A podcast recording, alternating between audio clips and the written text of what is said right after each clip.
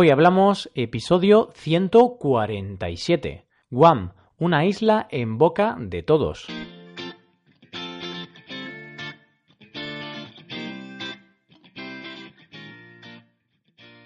Bienvenidos a Hoy Hablamos, el podcast para aprender español cada día. Ya lo sabéis, publicamos nuestro podcast de lunes a viernes.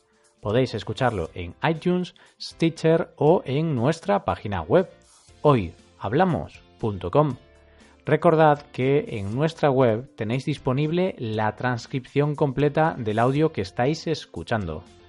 Hola de nuevo amigos, ¿cómo va todo? Espero que bien.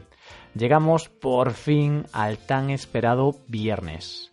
¿Había ganas ya o no? En el episodio de hoy vamos a hablar de Guam. Esta isla se ha vuelto muy famosa en los últimos días debido al conflicto entre Corea del Norte y Estados Unidos. Así que en el día de hoy os vamos a hablar de esta isla y de algunas cosas que seguro que os sorprenden. Hoy hablamos de Guam, una isla en boca de todos.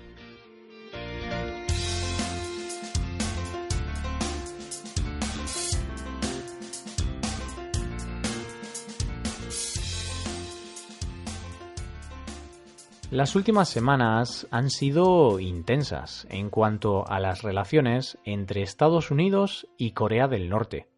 Debido a esto, muchos hemos conocido la situación de una de las islas más enigmáticas del Océano Pacífico, una isla llamada Guam. Como te iba diciendo, en los últimos días o en las últimas dos o tres semanas, Guam ha estado en boca de todos todo el mundo ha hablado de este territorio estadounidense. A mí, por ejemplo, me ha servido para aprender algo más de historia, concretamente de la historia de mi país. Pero de esto te hablaré más adelante. Guam se ha vuelto aún más popular debido a las amenazas de Corea del Norte. Y es que Pyongyang amenazó hace unas tres semanas a esta pequeña isla con el lanzamiento de cuatro misiles de medio alcance. Digamos, entonces, que las relaciones entre Corea del Norte y Estados Unidos no pasan por su mejor momento. Eso está claro. El presidente de Estados Unidos, Donald Trump, ya dijo que protegería con uñas y dientes a la isla y a sus habitantes. A pesar de que Guam es una isla relativamente pequeña, cuenta con importantes niveles de defensa. En la actualidad, más de 6.000 soldados están desplegados en la isla, algunos en la base aérea y otros en la base naval. Todo este despliegue militar no es casual.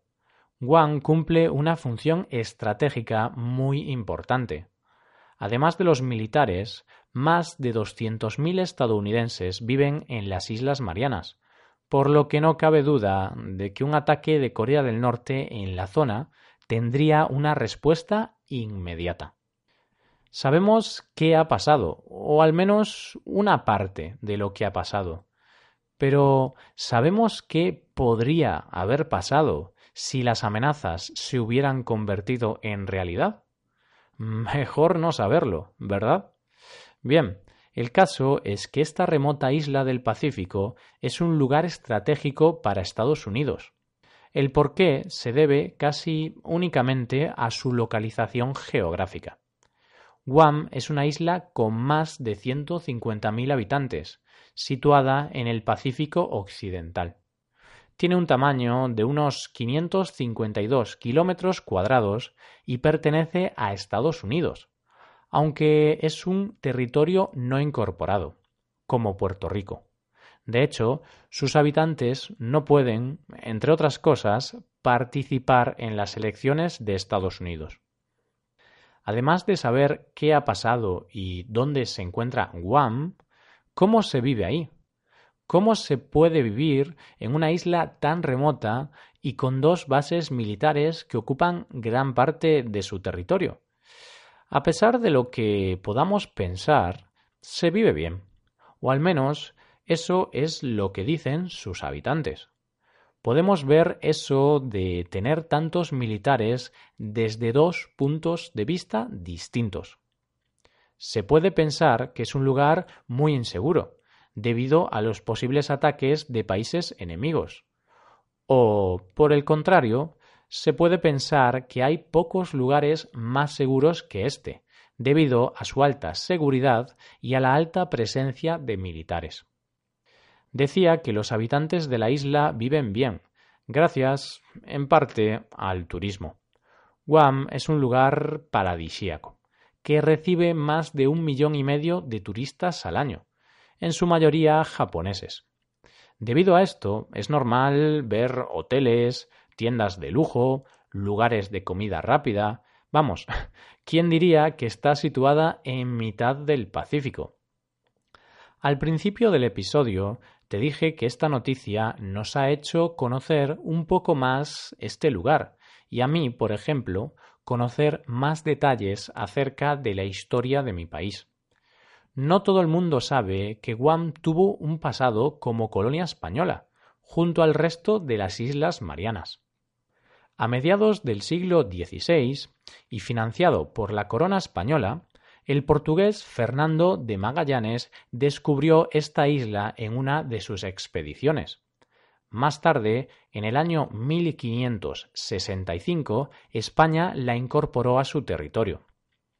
Unos siglos después, en el año 1898, Debido a la guerra hispano-estadounidense, España cedió la isla a Estados Unidos. Bueno, no solo eso, también le cedió Cuba, Puerto Rico y Filipinas. Interesante, ¿verdad? De no haber sido así, muy probablemente Guam sería territorio español en la actualidad. La historia de la toma de Guam por parte de Estados Unidos es bastante surrealista. En esos años España estaba en clara decadencia y no tenía muchos recursos para defender sus colonias. Recuerda que Guam era una de ellas. El tema es que en Guam tan solo había 50 soldados. Sí, sí, 50 soldados para defender toda una isla. Incluso los cañones de los que disponían para defenderse no estaban en condiciones de ser usados. Como era de esperar, España no opuso resistencia y se rindió de inmediato a los buques estadounidenses. Digamos que fue casi un juego de niños. Bueno, nunca está de más conocer un poco de historia más o menos reciente. Volviendo al tema del que te hablaba antes, parece que las amenazas de Corea del Norte no van a ir a más. En los últimos días hemos sabido que su líder, Kim Jong-un, ha dicho que va a esperar unos días para ver el comportamiento de los americanos, por lo que sus misiles, afortunadamente, van a tener que esperar para ser lanzados.